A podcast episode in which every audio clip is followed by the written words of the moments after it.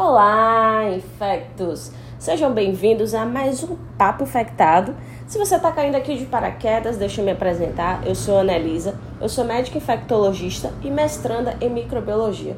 Estou aqui no melhor podcast de infecto para a gente bater um papo sobre infectologia, microbiologia e temas relacionados, tá certo? Se você ainda não segue o Papo Infectado na sua plataforma de áudio, o que é que você vai fazer agora, Infecto? Você vai seguir, tá bom? Quero te ver lá nas nossas outras redes sociais. Estou no Instagram e no TikTok como arroba Papo Infectado e no YouTube como Analisa Médica Infectologista. E me faz um favor, compartilha esse podcast aí com a sua galera, porque a gente quer o quê, meus amigos? Aumentar a legião de infectologos. Beleza? Antes da gente ir para o nosso infecto causo, eu quero dizer para vocês, gente, que eu tô aqui lá no Instagram, onde vocês me encontrarem aberta a sugestões, tá? O que vocês quiserem ver aqui no podcast, me manda lá uma mensagem que eu vou ter o maior prazer em trazer aqui para nossa discussão, para o nosso aprendizado. Tá certo? Então, no infecto causo de hoje, que óbvio é da vida real, sempre trabalhamos com fatos reais aqui. Eu quero abordar, né, trazer, dar ênfase aqui para vocês em um novo exame para diagnóstico da tuberculose. E esse exame, gente, é para pessoas que vivem com HIV e que podem estar co-infectadas com tuberculose. Deixa eu contar o casinho para que vocês possam entender melhor. Então, estou eu um dia lá no hospital e aí o pessoal da clínica médica me comunica que foi internado um paciente lá na enfermaria com uma ascite a esclarecer, um quadro de ascite a esclarecer. E aí, durante a investigação diagnóstica, foi solicitado sorologias para esse paciente. E aí tivemos a surpresa. Ele era co-infectado com HIV e HCV. Então ele tinha dois testes rápidos positivos para o HIV e tinha um teste rápido para o hepatite C. Aí, com os dois testes rápidos, né, pelo protocolo do Ministério da Saúde eram de marcas diferentes, ele já tinha um diagnóstico de HIV. E aí a gente falou, ó, vamos solicitar carga viral de HIV CD4, beleza? E da questão do, do vírus C, a gente tem que pedir a carga viral, né, para confirmar esse diagnóstico e também o genótipo para ver se como deveria ser feito o tratamento, enfim. Bom, esse paciente, ele tinha além dessa CIT, ele referia assim uma tosse esporádica, mas ele falava que era muito esporádica mesmo. Ah, às vezes tossia. Não era aquela coisa assim de diariamente estar tá ali tossindo, botando secreção para fora. Não. Uma tosse esporádica há um tempo já.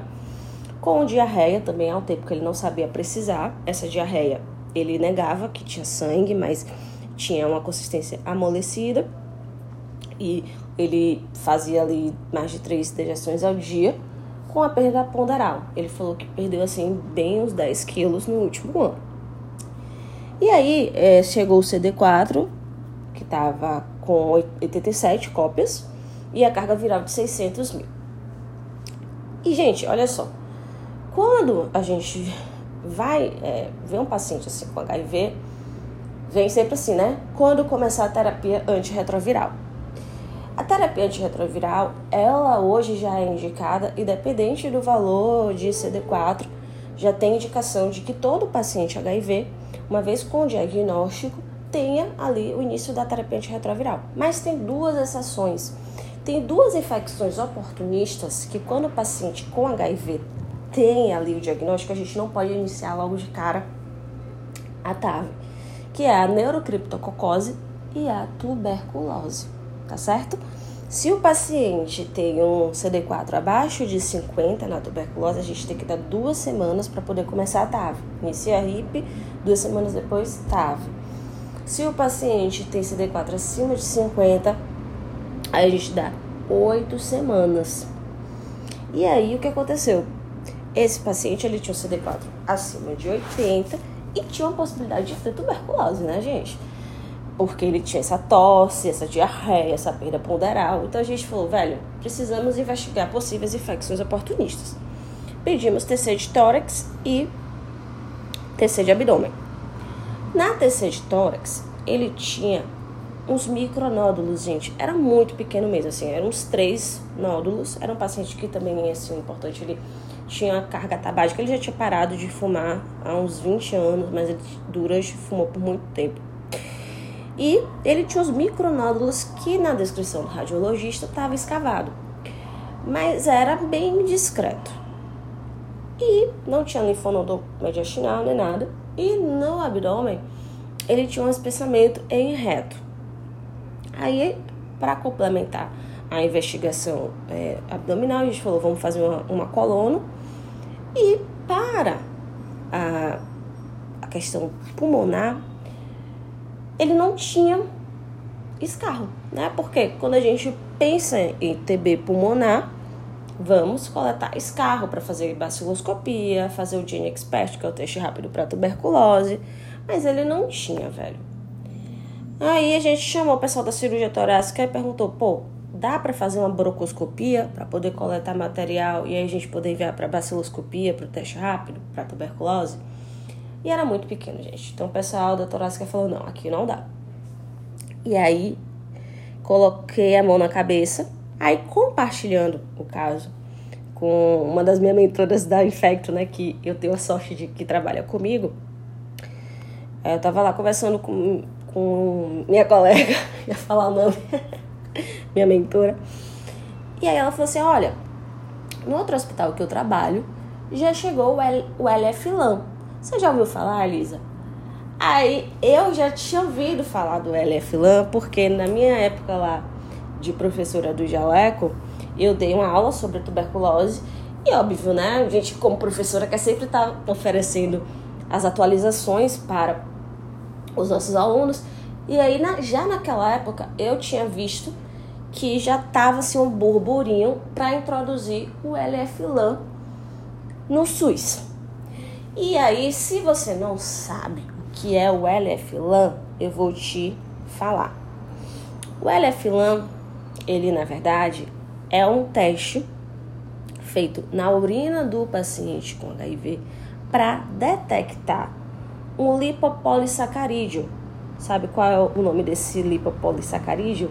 Espera aí que eu tenho que, que ler aqui, porque é um nome difícil, gente. Que é para detecção. Espera aí, só um instantinho. Do lipoarabinomanana. Esse lipopolissacarídeo ele é identificado lá na parede celular da micobactéria. Então, quando o paciente tem é, bactérias ativas em degeneração, no caso micobactérias, acaba liberando esse lipopolissacarídeo e que pode ser eliminado na urina. E se percebeu que em pacientes HIV, a eliminação urinária desse lipopolissacarídeo é muito maior, é muito maior. Tem uma, a, a permeabilidade glomerular aumenta nos pacientes HIV, então tem mais chance de eliminar esse lipopolissacarídeo. A vantagem também em relação aos pacientes HIV é porque geralmente esses pacientes, como eles estão com a imunidade é, deficiente, ah, não, não contém, né? Não vai ter ali, dificilmente vai ter a caverna retendo os bacilos. Então, os bacilos eles vão estar se disseminando pelo corpo, então vão estar no sangue, então mais facilidade para sair, ser eliminado pela urina, certo? E também pode acontecer de ter uma maior carga bacilar, também por conta, né, dessa questão de a imunidade não conseguir reter o bacilo na caverna, e aí tem uma maior carga bacilar, enfim. E aí se mostrou que em pacientes com HIV, a chance da gente detectar esse lipopolissacarídeo é muito maior. E aí você deve estar se perguntando, mas Elisa, se ele é um lipopolissacarídeo que está na micobactéria, se a hanseníase é causada por uma micobactéria, né? micobactéria Hansen lepre, eita, micobactéria lepre, se que, abre parênteses, né? Deveria ser Hansen, né? Deveria mudar isso também. Enfim, eu já dando pitaco aqui. Mas é porque, já que a gente quer extinguir esse nome lepra, né? Enfim. É, deveria ter tem também né, o micobactério ávio. Será então que se a gente detecta esse lipopolissacarídeo, não é uma hanseníase, não é outra doença causada por micobactério? E pode ser, gente. Mas, mas, mas, os estudos mostram que, assim, em regiões endêmicas para tuberculose e em pacientes HIV, que a chance de ter uma co-infecção por tuberculose é de 15 a 21 vezes maior do que na população geral, a probabilidade do LF-LAM positivo ser por conta de uma tuberculose é muito maior do que ser outra micobacteriose, tá certo? Então, aqui fica a ressalva de que assim, o LF-LAM ele não vai detectar especificamente o micobactério tuberculose. Mas quando a gente identifica ele como positivo em um paciente HIV, a chance de ser tuberculose é muito grande por conta da endemicidade e também por conta desses pacientes, na grande maioria né, das vezes, tem uma, chance absurda de ser acometido por tuberculose. E aí, voltando pro meu casinho, ela falou: Vamos fazer o LF-LAN? Eu vou ver da gente conseguir.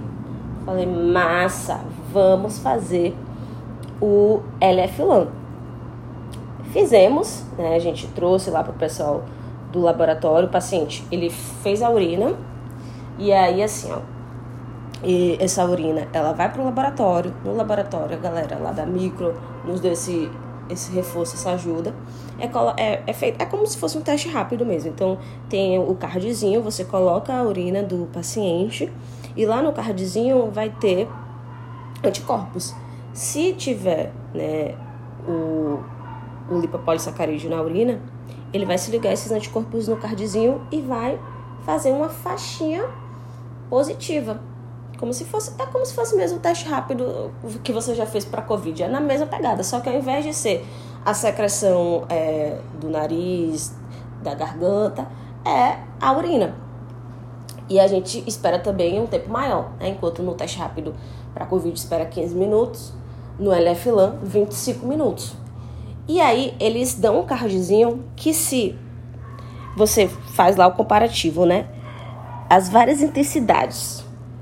Intensidades fraquinhas já é considerado como positivo. Então, se você tem uma tira fraquinha, já é positivo. Para ser negativo, não pode ter tira nenhuma. Nenhuma, nenhuma, nenhuma, nenhuma.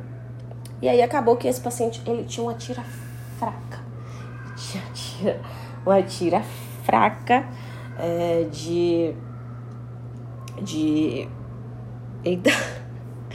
Ai, gente, eu tô relapsa hoje, é porque eu tô com a rinite atacada, meu povo. Aí, enfim, me perdoem, viu?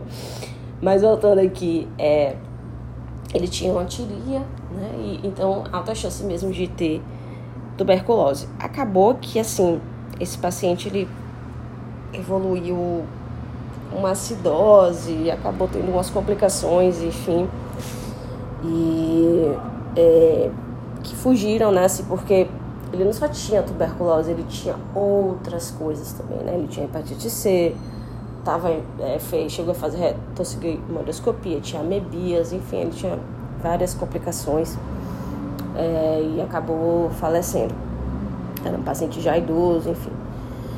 Mas assim, eu quis trazer esse caso para vocês para falar que já tem o LF-LAN no SUS, tá? É, eu tava vendo que começou o burburinho que eu falei para vocês, comentei nas aulas que eu já tava vindo aí.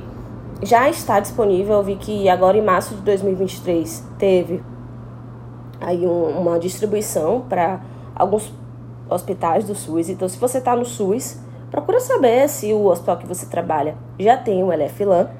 E eu queria resumir aqui para vocês qual é a indicação de pedir o LF-LAN em pacientes HIV, tá? Não, você todo, não vai ser todo paciente com HIV que você vai indicar o LF-LAN. O que, que a OMS diz pra gente? Ó, se você tá com o paciente internado que tem um diagnóstico de HIV, você vai pedir o LF-LAN na urina se ele tem sinais e sintomas de tuberculose, seja pulmonar ou extrapulmonar. Se o paciente está internado e tem uma doença avançada, ou seja, ele está com AIDS, está com CD4 menor que 200, você vai pedir o LF-LAN para ver se tem ou não é, tuberculose. A mesma coisa, se o paciente está internado, pode ou não ter sintomas de TB, mas tem um CD4 menor que 200, você vai pedir o LF-LAN. É interessante porque assim, ó, em ambiente hospitalar, se o paciente já está internado é porque ele está com a clínica de maior gravidade. E o paciente com maior gravidade ele pode ter o CD4 mais baixo, uma doença mais disseminada, com dificuldade de expectorar, como é o caso do nosso paciente, e que também pode ser difícil né, a, a investigação. Então é importante você investigar tuberculose tendo ou não sintomas em paciente internado. Tá? Então, paciente grave, doença avançada, CD4 menor que 200, internado, faça o LF-LAN. Ah, pode ter uma possibilidade de tuberculose, faça o LF-LAN. Se você puder fazer baciloscopia, DNA expert, cultura, maravilha, ótimo, porque né, associação aí de exames. Mas se não, faça o LF-LAN. Tá bom? Porque aí você tem que ter a, a, quanto maior a suspeição de tuberculose, mais chance de diagnóstico e mais chance de tratamento precoce. Agora, se é um ambiente ambulatorial, o paciente não está internado, para o diagnóstico de TB com LF-LAN, a OMS já fica assim, ó, vamos com calma. Em, em paciente ambulatorial, você pode pedir o LF-LAN naqueles pacientes que têm suspeita, têm sinais e sintomas de tuberculose pulmonar ou extrapulmonar, ou naqueles pacientes gravemente doentes. Ambulatorial, eu vou pedir é, o LF-LAN só nos pacientes que têm CD4 menor que 100, independente de ter sintomas ou não. Você vê que no paciente internado, ele já fala menor que 200 mesmo sendo ter, sem ter sintomas ou não. Para ambulatorial, eles são um pouquinho mais rígidos, então tem que ter o CD4 menor que 100 para você pedir o LF-LAN. E aí ele fala aqui, ó, a OMS em ambientes ambulatoriais não recomenda o uso do LF-LAN se você não tiver como avaliar se o paciente tem sintomas ou não de tuberculose, se você tá com paciente que não tem sintomas de tuberculose, não tem contagem de CD4, não faz, não, não tem necessidade, entendeu? Ou naqueles pacientes que tem CD4 entre 100 e 200 e não tem sintomas.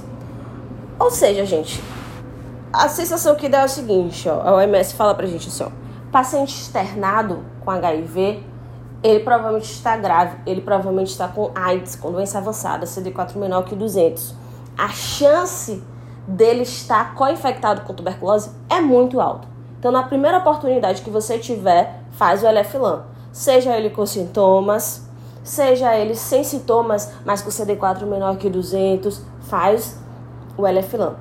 Agora, se ele está ambulatorial, pô, pondera. Se ele tiver sinais e sintomas, faz. Se ele tiver, independente de ter sinais e sintomas, CD4 menor que 100, faz mas também não precisa botar indiscriminadamente como se fosse um rastreio. Não é teste de rastreio, tá certo? E aí, é, era isso que eu tinha para falar para vocês. Queria né, deixar claro que o LF-LAN está disponível apenas no momento para pacientes com HIV, porque a chance do paciente HIV ter co-infecção com TB é alta você vai é, solicitar nas indicações aqui que eu já mencionei, beleza? E é um teste que veio para agregar, porque é um teste rápido, que não precisa que o paciente expectore, não precisa coletar é, biópsia, anatomopatológico, nada disso. É só ter a urina do paciente. E fica aí o exercício para que se você tiver no SUS, procure saber se na sua unidade já está disponível o LF-LAN para pacientes HIV. Tá bom? Era isso, infectos. Vocês já sabem o que fazer, né? Aí, claro, a gente se encontra no próximo Papo Infectado. Beijão!